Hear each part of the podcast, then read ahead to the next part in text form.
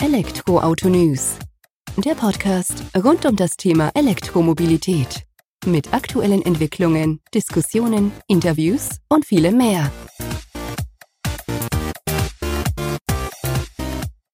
Servus und herzlich willkommen bei einer neuen Folge des Elektroauto-News.net Podcast. Ich bin Sebastian, freue mich, dass du diese Woche wieder eingeschaltet hast, wenn es um das Thema E-Mobilität geht. In dieser Woche mehr denn je, denn die IAA Mobility in München steht direkt vor der Tür. Ab Dienstag geht's mit den Fachbesuchertagen los, ab Mittwoch dann mit dem normalen Publikumsverkehr und die ganze Welt schaut vor Ort auf E-Mobilität. Dabei denken die meisten Leute vor Ort wahrscheinlich eher an die Automobilhersteller an sich, aber eigentlich treiben die Zuliefererindustrie, die Supplier, diese Transformation des Mobilitäts- und Antriebswandels maßgeblich voran. So zum Beispiel auch die ZF Group aus Friedrichshafen, einem der größten Technologiekonzerne der Welt. Hier mal ein paar Fakten einfach nur. Weltweit rund 165.000 Mitarbeiter, Umsatz von 43,8 Milliarden Euro und Produktionsstandorte in 32 Ländern. Also man kann hier schon gut anhand dieser Daten nachvollziehen, warum dieser Supplier die Welt der E-Mobilität, Mobilität prägt, als starker Lieferant für Technologien, für Pkw, Nutzfahrzeuge, Industrie und mehr. Die ZF Group stellt daher auch auf der IAA aus, um eben auch ihre neuesten Prototypen zu zeigen, in der eine der Kernkompetenzen des Unternehmens dargezeigt wird, dargeboten wird, nämlich der Gedanke des Systemansatzes beim E-Antrieb. Und genau darum geht's in der heutigen Folge auch. Ich habe Dr. Fabio dort zu Gast. Fabio ist bei ZF der Head of Platform Portfolio Electric Vehicle Drives und damit eigentlich der Experte schlechthin, also nicht eigentlich, er ist der Experte schlechthin für das Thema Systemansatz beim E-Antrieb. Aber warum das so ist, das untermauert er mit Zahlen, Daten, Fakten und wir gehen direkt rein ins Gespräch mit Fabio. Viel Freude damit. Servus Fabio. Vielen Dank, dass du dir heute die Zeit nimmst, dass du hier im Elektroauto-News.net Podcast zu Gast bist und wir uns ein wenig über die ZF Group, deren Aktivitäten im Bereich der E-Mobilität unterhalten und da aber vor allem im Umfeld der elektrischen Antriebe. Normalerweise stehen bei uns immer so Batterien hauptsächlich im Mittelpunkt, weil das ja doch mit das größte, vermeintlich größte Bauteil an einem E-Fahrzeug ist. Aber es gibt eben noch andere Themen und Dinge, die wir beachten können. Bevor wir da allerdings mit dir tiefer eintauchen, stell dich gerne mal selbst vor und verliere auch gerne mal ein paar Worte zur ZF Group beziehungsweise zu deiner Einheit innerhalb der ZF Group. Hallo Sebastian, vielen Dank für die Einladung, freut mich sehr. Mein Name ist Fabio Dora, bin seit ähm, fast neun Jahren mittlerweile bei ZF äh, angestellt und hier in der Division Electrified Powertrain Technologies. Wie der Name das schon sagt, wir kümmern uns um die Antriebstechnologie. Ursprünglich mal ähm, in den vergangenen Jahren eher Richtung Verbrennungsmotor orientiert. Mittlerweile ist diese Division aber äh, für beides zuständig mit einem sehr starken Fokus auch auf Elektromobilität. Und ich äh, speziell ähm, bin im Bereich ähm, E-Drive-Systeme aktiv, verantworte dort die Plattform. Wenn wir von Systemen sprechen, heißt das immer die Kombination aus Elektromotor, Getriebe, meistens auch ein Differential dazu und Leistungselektronik mit Software. Und die Plattform ist im Endeffekt eine, eine, eine Basis für die Kundenprojekte, ähm, auf der wir dann abspringen und damit haben wir eine recht hohe Reife. Wir haben eine relativ ähm, kleine Entwicklungszeit und sind recht flexibel auch, äh, um Kundenwünsche zu bedienen. Genau.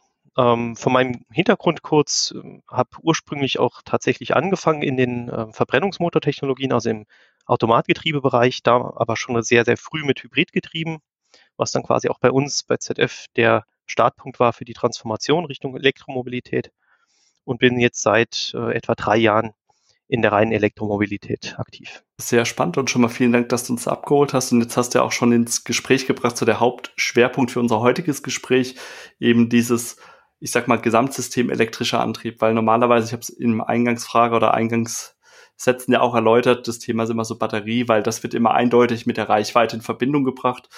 Äh, in Zeit von Reichweitenangst, die glücklicherweise bisschen abgenommen hat, aber immer noch Aufklärungsbedarf besteht, äh, kommt man da leider immer wieder drauf zurück. Aber eben ZF zeigt auch auf, dass der Antrieb beziehungsweise dieses ganze Antriebssystem, welches du genannt hast, ja auch schon durchaus einen hohen Einfluss auf die Reichweite von einem E-Fahrzeug hat.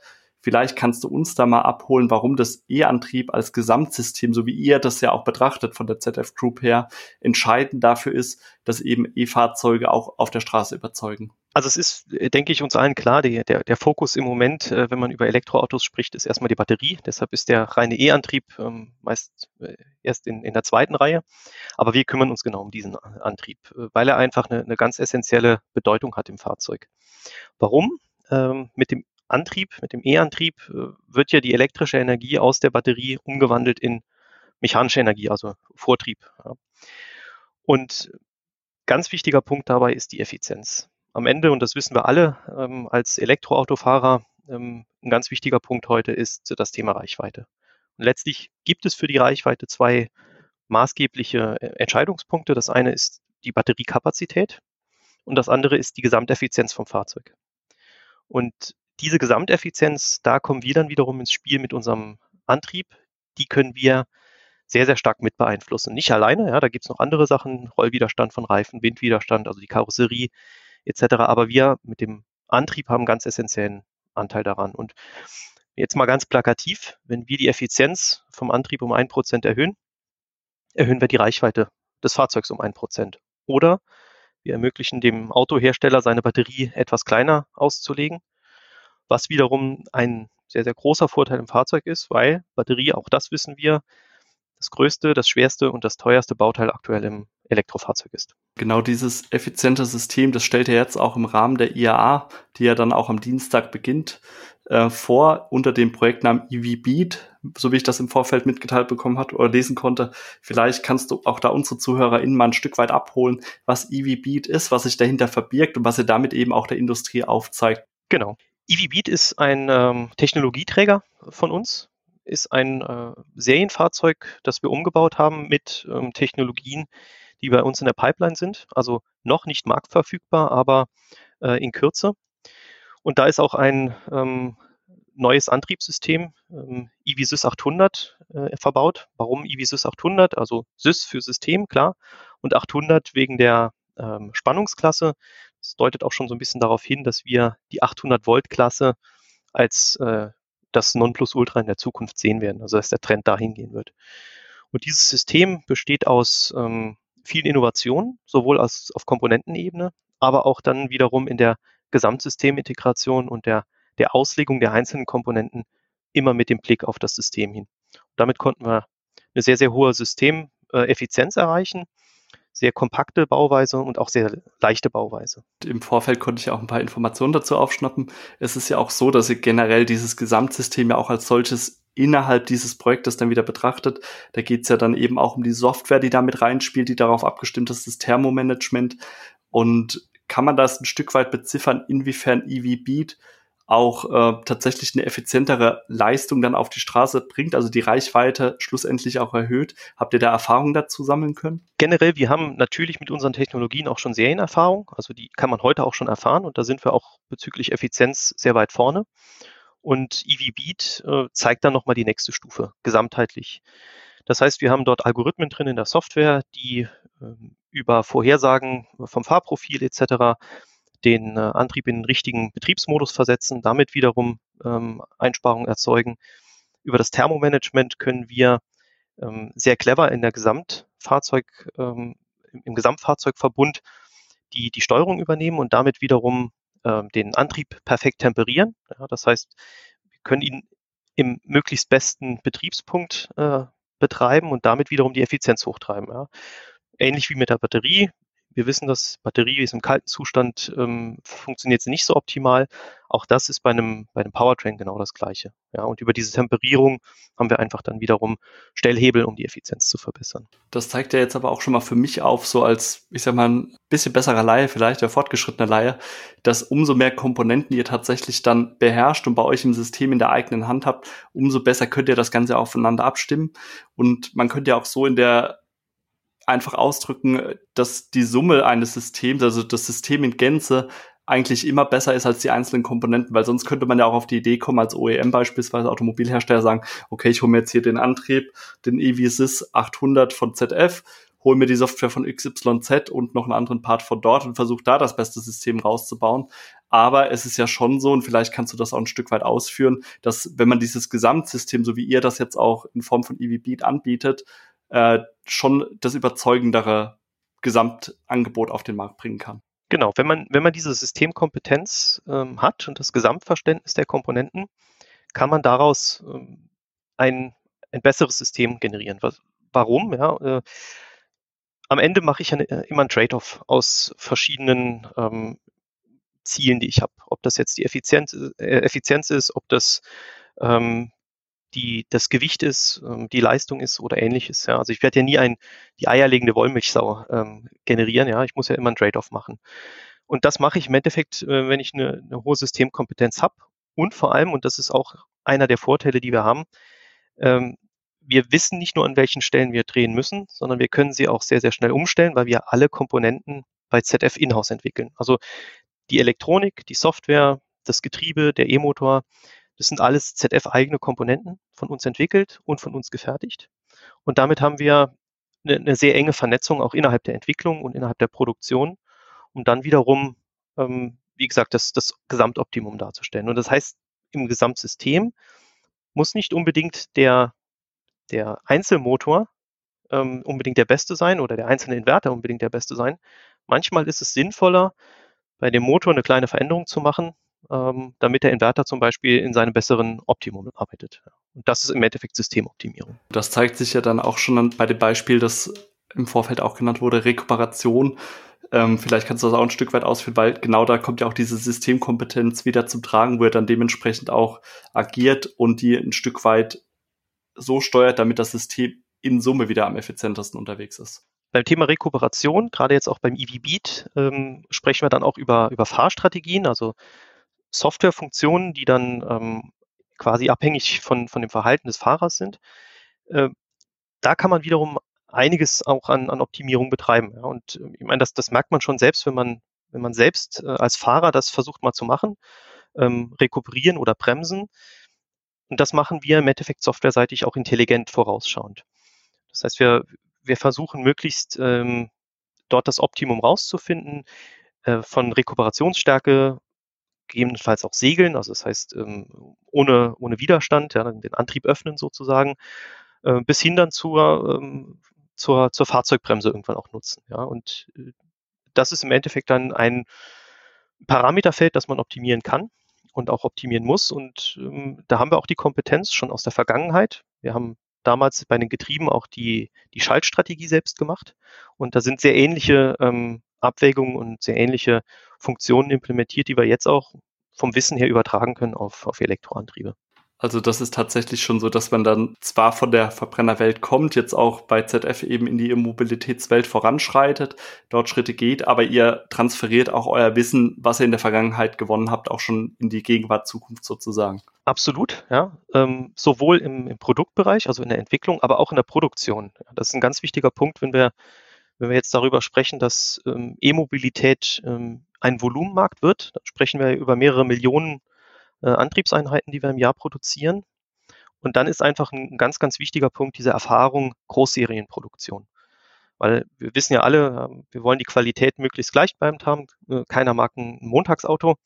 Ähm, und das ist im Endeffekt das, was, was man als, als langjähriger Systempartner mit einer hohen äh, Volumenproduktion ähm, auch mitbringen kann dann in die Zukunft. Diese, diese Stabilität, Qualität äh, etc. in der Serienproduktion. Da können wir, glaube ich, jetzt auch schon ganz gut den Bogen mal schlagen, weil ähm, du hast es schon gesagt, ihr seid langjähriger Partner in der Automobilszene, also zu OEMs, zu Herstellern hin, seid ihr ein gesetzter Zulieferer. Warum sollten oder warum greifen Hersteller auf euch zu, auf euer, auf eure Systemlösung sozusagen? Man sieht ja auch immer mehr, dass eigene Plattformen entwickelt werden, eigene Lösungen bei den Herstellern selbst. Also, wo seid ihr vertreten? Was sind so eure Zielkunden und warum greifen sie denn auf eure Lösungen dann auch zurück, damit wir das auch ein Stück weit mal eingeordnet bekommen für unsere ZuhörerInnen? Vorweg, der, der Trend ist sichtbar, ja. Also ähm, Hersteller produzieren Antriebe selbst. Ähm, am Ende, wenn wir jetzt aber in die Volumen gehen, ähm, wird das so eine große Skalierung, dass man sieht, dass ähm, sehr, sehr viel auch wiederum an, an Zulieferer Tier 1, also beispielsweise ZF, vergeben wird. Und wie ich es eben gesagt habe, ähm, da ist einfach diese, diese Verlässlichkeit von einem, von einem Zulieferer ganz, ganz wichtig, dass man ihm zutraut, ähm, so ein, so ein Großserienprodukt ähm, auch wirklich dann in der richtigen Qualität, in der richtigen Zeit in Serie zu bringen. Global auch, ja. Also wir, wir sind ja nicht nur ein, also wir sind ein deutsches Unternehmen, aber wir produzieren nicht nur in Deutschland, sondern global für globale Kunden. Und von der Technologie her ist es halt auch so, ähm, habe es eben angesprochen, wir haben schon sehr, sehr früh mit der Elektromobilität ähm, Kontakt gehabt und angefangen über die Hybridgetriebe. Technologisch damit auch schon wirklich einen langjährigen Fundus. Und auch das schätzen unsere Kunden. Also diese, ich sag mal, Balance aus, aus technischem Verständnis und Großserienverständnis ist für uns einfach ein großer, ein großer Punkt, den unsere Kunden schätzen.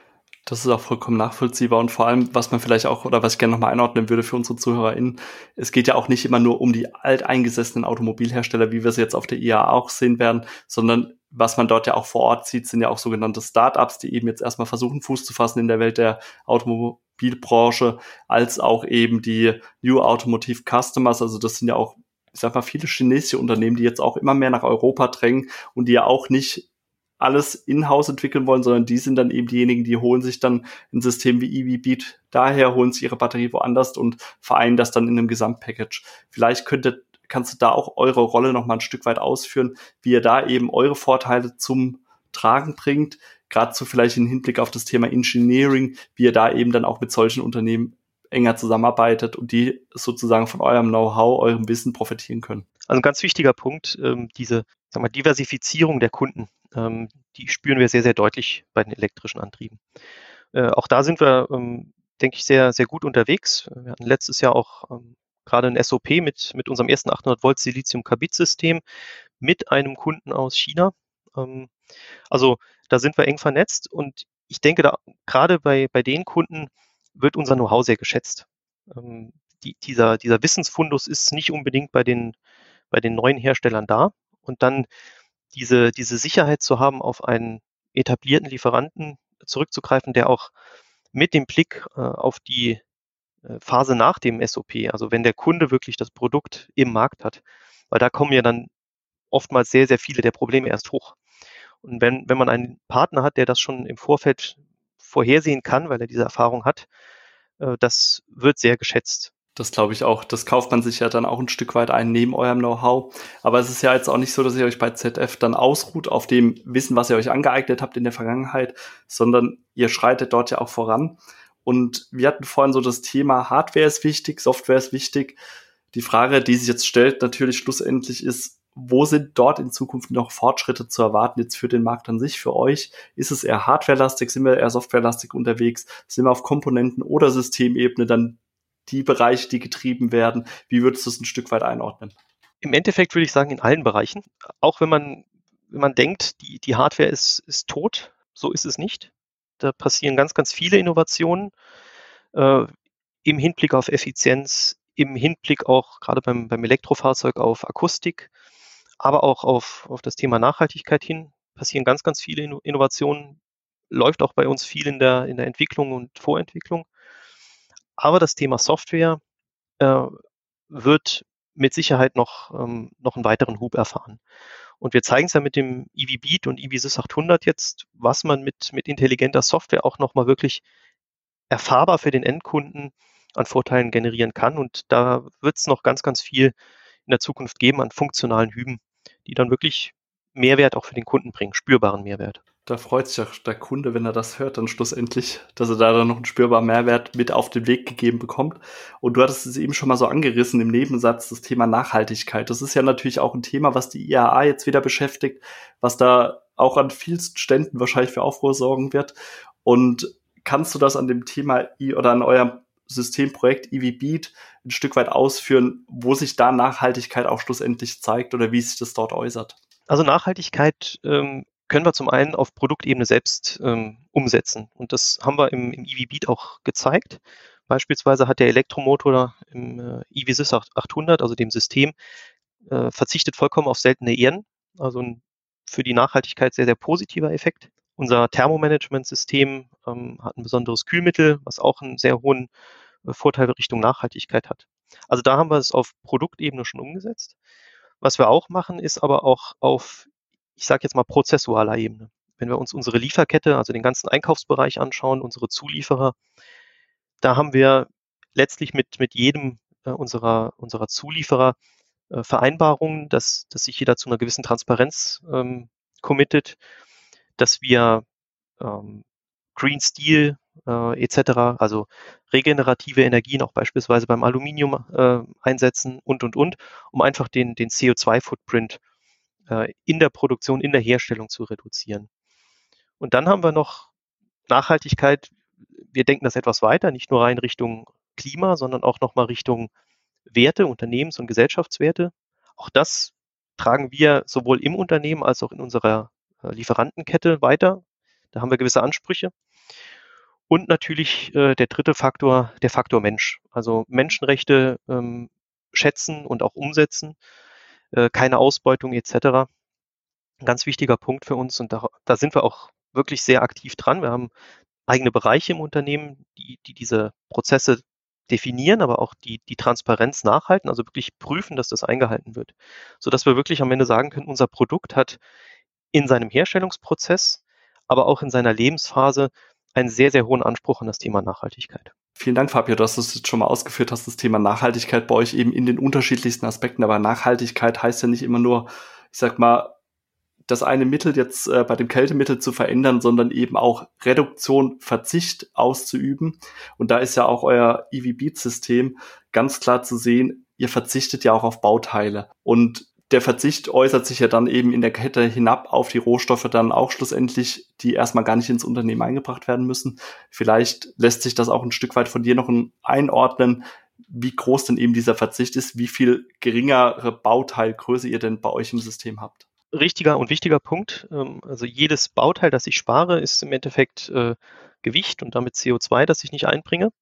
Ähm, Im Umkehrschluss heißt es aber auch, betreibe damit ja eine höhere Systemintegration und äh, werde damit auch kompakter.